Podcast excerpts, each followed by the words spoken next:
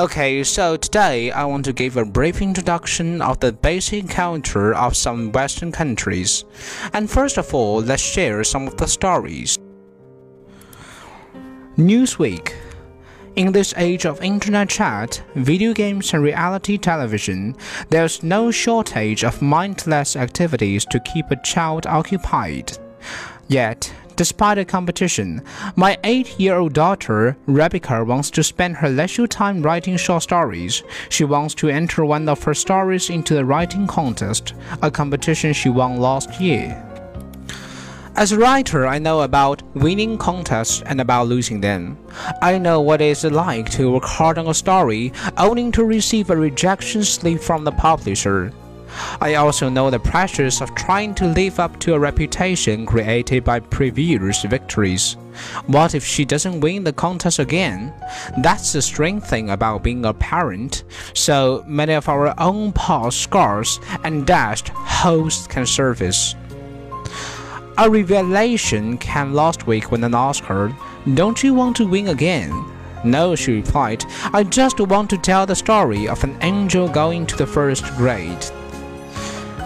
I had just spent weeks correcting her stories as she spontaneously told them, telling myself that I was more than an experienced writer guiding the young writer across the horde. I offered suggestions for characters, conflicts, and endings for her tales. The story about a fearful angel starting first grade was quickly guided by me into the tale of a little girl with a wide imagination taking her first music lesson. I had turned her contest into my contest without even realizing it. Staying back and giving kids space to grow is not as easy as it looks. Because I know very little about farm animals who use tools or angels who go to first grade, I had to accept the fact that I was co-option my daughter's experience. While stepping back was difficult for me, it was certainly a good first step that I was quickly followed with more steps, putting myself far enough away to give her room but close enough to help if asked.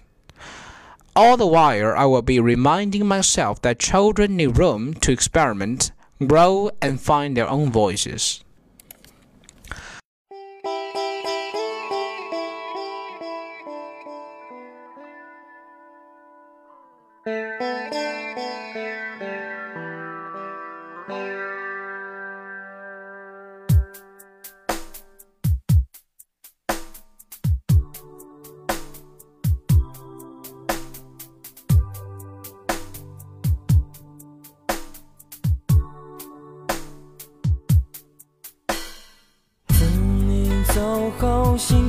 心憔悴，白色油桐风中纷飞。落花似人有情，这个季节。河畔的风放肆拼命的吹，无端拨弄离人的眼泪。那样浓烈的爱再也无法给，伤感一夜一夜。当记忆的线缠绕过往，支离破碎，是慌乱占据了心扉。有花儿伴着蝴蝶，孤雁可以双飞，夜深人静独徘徊。当幸福恋人寄来红色分享喜悦，闭上双眼难过头也不敢回，仍然坚尽寒枝不肯安歇，微带着后悔。寂寞沙洲，我该思念谁？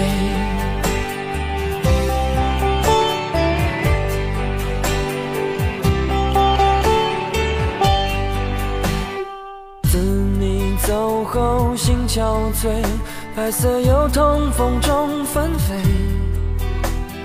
落花似人有情，这个季节。畔的风放肆拼命的吹，无端拨弄离人的眼泪。那样浓烈的爱再也无法给，伤感一夜一夜。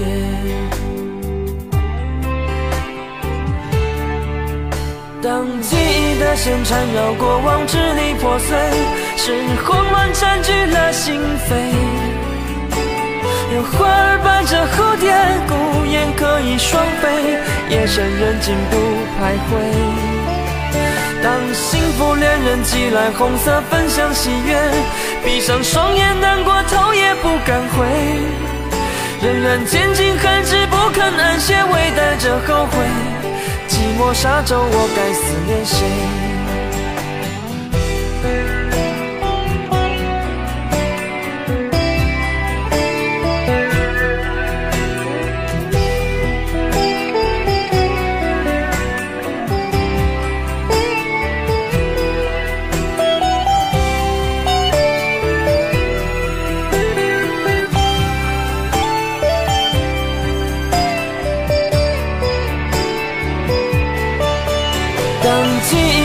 缠绕过往，支离破碎，是慌乱占据了心扉。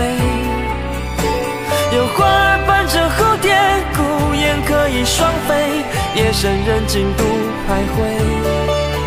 当幸福恋人寄来红色分享喜悦，闭上双眼难过头也不敢回，仍然坚尽寒枝不肯安歇，微带着后悔。寂寞沙洲，我该思念谁？仍然坚尽寒枝不肯安歇，微带着后悔。寂寞沙洲，我该思念谁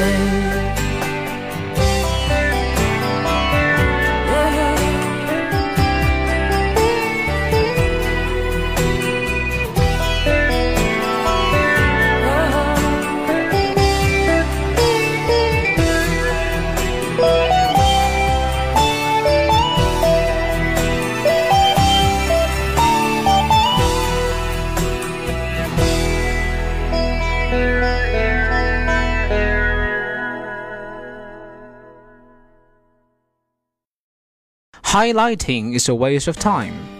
In a world as fast changing and full of information as our own, every one of us, from school children to college students to working adults, needs to know how to learn well. Yet, evidence suggests that most of us don't use the learning techniques that science has proved most effective. Worse, research finds that learning strategies we do commonly employ like rereading and highlighting, are among the least effective. The scientific literature evaluating these techniques stretches back decades and across thousands of articles. It's far too extensive and complex for the average parent, teacher, or employer to survey. Fortunately, a team of five leading psychologists have now done the job for us in a comprehensive report on January 9th by the Association for Psychological Science. The authors, led by Kent State University professor Zhang, closely examined 10 learning strategies and rate each from high to low on the basis of the evidence they've collected. Here is a quick guide to the report's conclusions. The worst highlighting and underlying letter others list of ineffective learning strategies. Although they are common practices, studies show they offer no benefit beyond simply reading the test. Some researchers even indicate that highlighting can get in the way of learning because it draws attention to individual facts. It may hamper the process of making connections and drawing inferences. Nearly as bad is the practice of rereading, a common exercise that is much less effective than some of the better techniques you can use. Lastly, summarizing is writing down the main points contained in the test can be helpful for those who are skilled at writing, but again, there are far better ways to spend your study time. Highlighting, underlining, rereading, and summarizing were all rated by others as being of low utility. The best. In contrast to familiar practices like highlighting and rereading, the learning strategies with the most evidence to support them aren't well known outside the Psycho Lab. Take distribute practice for example. This tactic involves spreading out your study sessions rather than engaging in one marathon.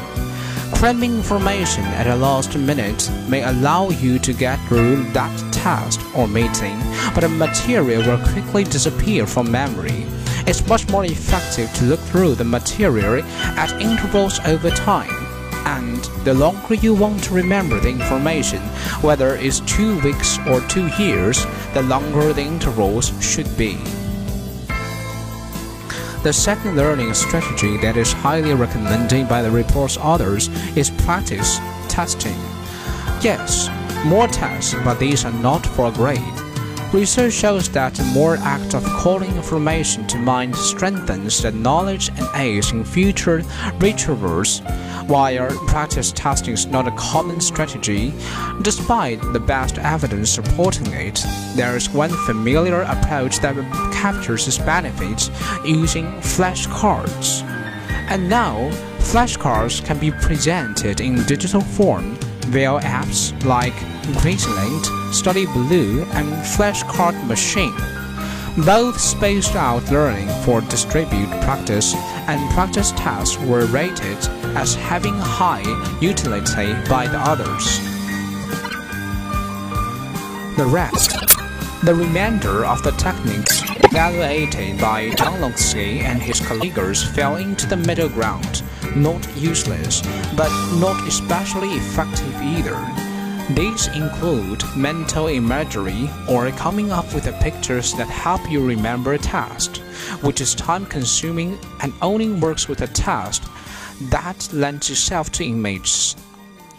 Elaborative interrogation or asking yourself why as a rate, which is kind of annoying, like having a four year old tugging at your sleeve, self explanation or forcing yourself to explain the text in detail instead of passively reading it over. Its effectiveness depends on how complete and accurate your explanations are. Interleaved practice or mixing up different types of problems, there's not much evidence to show that this is helpful.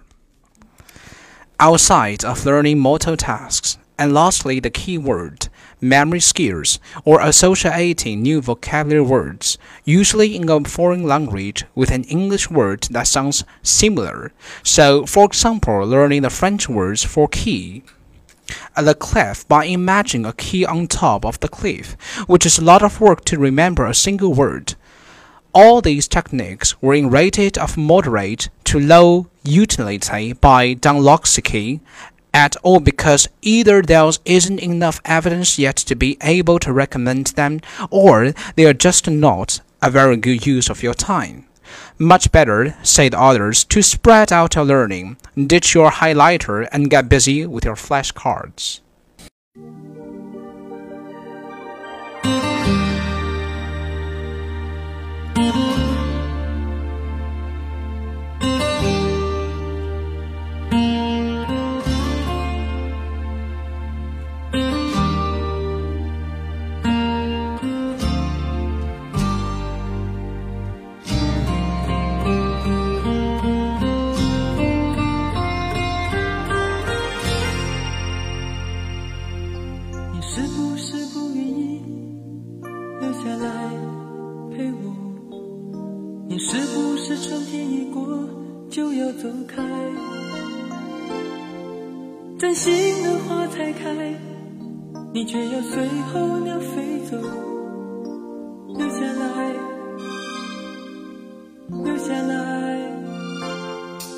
你为什么不愿意留下来陪我？你是不是就这样轻易放弃？花开的时候，就这样悄悄离开我。离开我，离开我太多太多的话我还没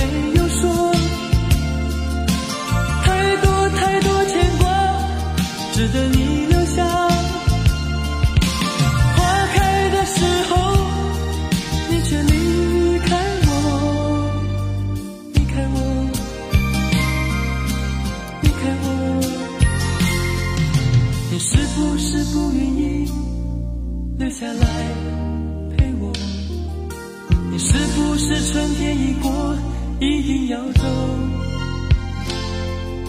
真心的话，太开。你却要随候鸟飞走。留下来，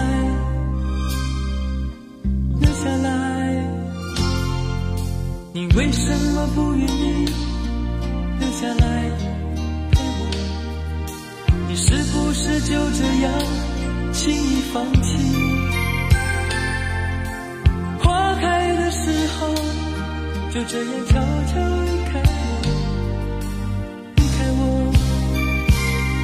离开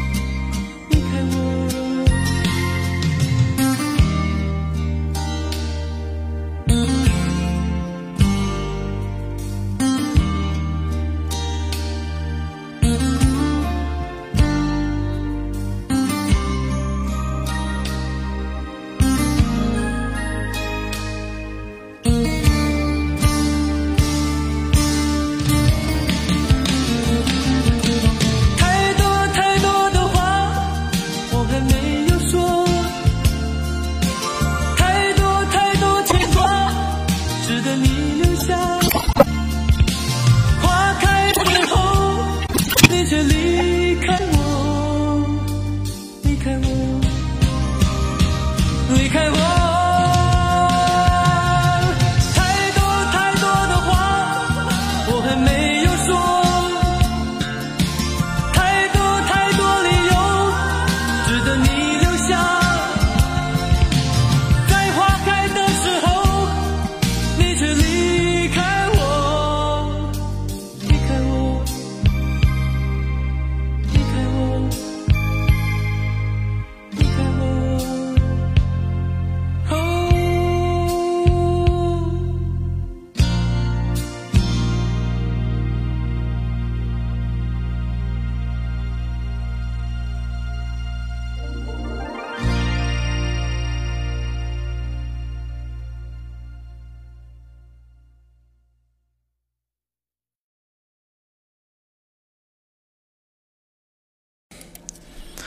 People in their 60s should go to university to retrain because they will be expected to work for longer before retirement, the government has suggested. Older workers who take courses to keep their skills up to date will be more likely to keep their jobs, claims David Willetts, the higher education minister. Mr. Willetts said the age limit on student loans to cover two years have been lifted, making a degree course great value for older people. This would help them cope with the pressure they will face to keep up to date as they work well into their 60s, he suggested. His comments followed a government report which found that the country's future economic success would depend on the skills and contributions of older workers. Campaigners for the elderly voices doubts that prospective pensioners will be willing to commit to challenging degree courses and increased levels of debt to continue working. One in four people will be older than 65 by 2033, and economics have warned that the aging population will place an unsustainably burden on taxpayers unless more people work for longer.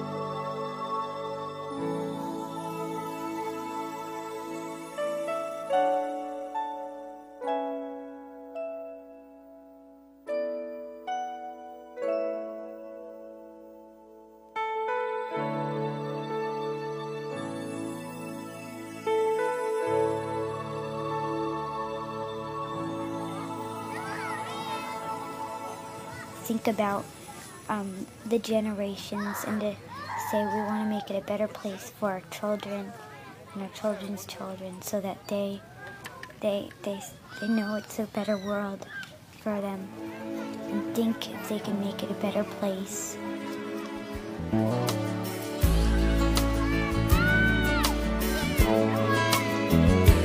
There's a place in your heart, and I know that love. And this place is much brighter than tomorrow. And if you really try, you'll find there's no need to cry. In this place, you feel there's no hurt or sorrow. There are ways to get there if you care enough for the living. Make a little space,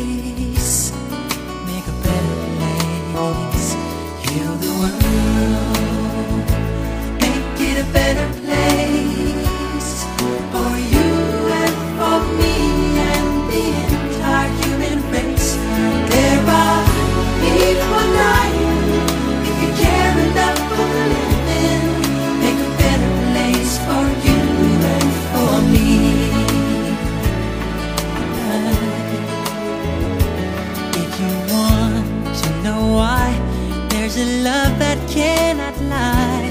Love is strong, it only cares for joyful giving. If we try, we shall see. In this bliss we cannot feel. There are we stop existing and start living.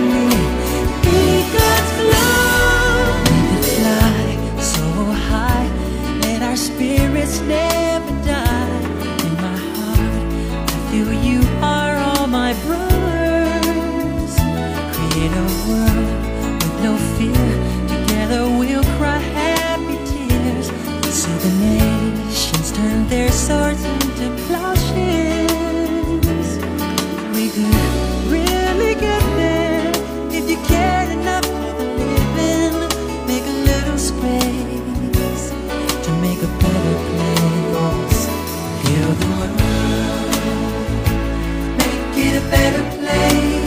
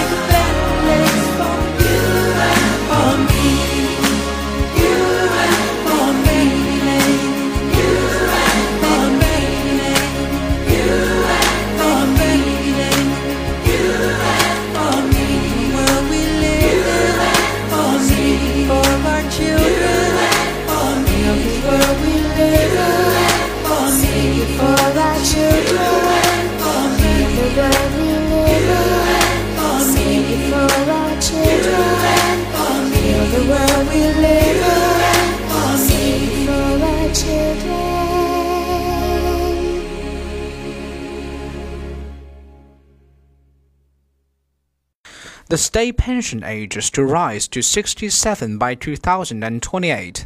Ministers have warned that they have no idea when younger workers in their 30s will be able to retire. Mr. Willetts urged workers older than 60 to give further education serious consideration. There is certainly a pressure for continuing to get retrained and upskilled, he said. Higher education has an economic benefit in that if you stay up to date with knowledge and skills, you are more employable. Education is like a good thing. It is not reserved for younger people, he said. There will be people of all ages who will want to start study. There is great value in lifelong learning. Under previous rules, students in learning were eligible for a loan to cover tuition fees only if they were younger than 54. Latest figures showed that only 1,940 undergraduates studying courses last year were older than 60, out of a total of 552,240 students in Britain. Some 6,455 were aged between 50 and 60, according to the Higher Education Statistics Agency. By almost any measure, there's a boom in internet based instruction. In just a few years, 34% of American universities have begun offering some form of distance learning (DL), and among the larger schools, it is closer to 90%. If you doubt the popularity of the you probably haven't heard of the University Phoenix. It grounds degree entirely on the basis of online instruction. It enrolls 90,000 students, a statistic used to support its claim to be the largest private university in the country. While the kinds of instruction offered these programs will differ, DL usually signifies courses in which the instructors post syllabi, reading assignments and schedules on websites, and students sent in their assignments by email. Generally speaking, face-to-face communication with an instructor is minimized or eliminated altogether. The attraction for students might at first seem obvious. Primarily, there's the convenience provided by courses on that.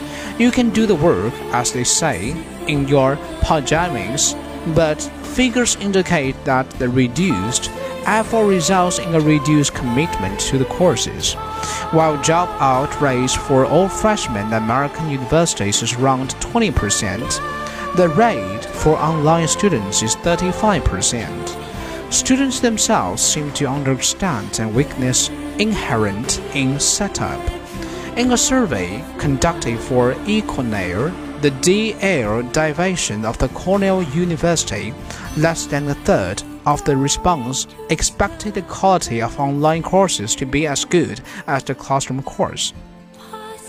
Clearly, from the school's perspective, there's a lot of money to be saved, although some of the more ambitious programs require new investments in servers and networks to support collaborative software. Most DL courses can run on existing or minimal upgraded system. The more students who enroll in a course but don't come to campus, the more the school saved on keeping the lights on in the classrooms, paying doorkeepers, and maintaining parking safes on keeping the lights in the classrooms. And while there's evidence that instructors must work harder to run a DL course for a variety of reasons, they won't be paid anymore and might well be paid less.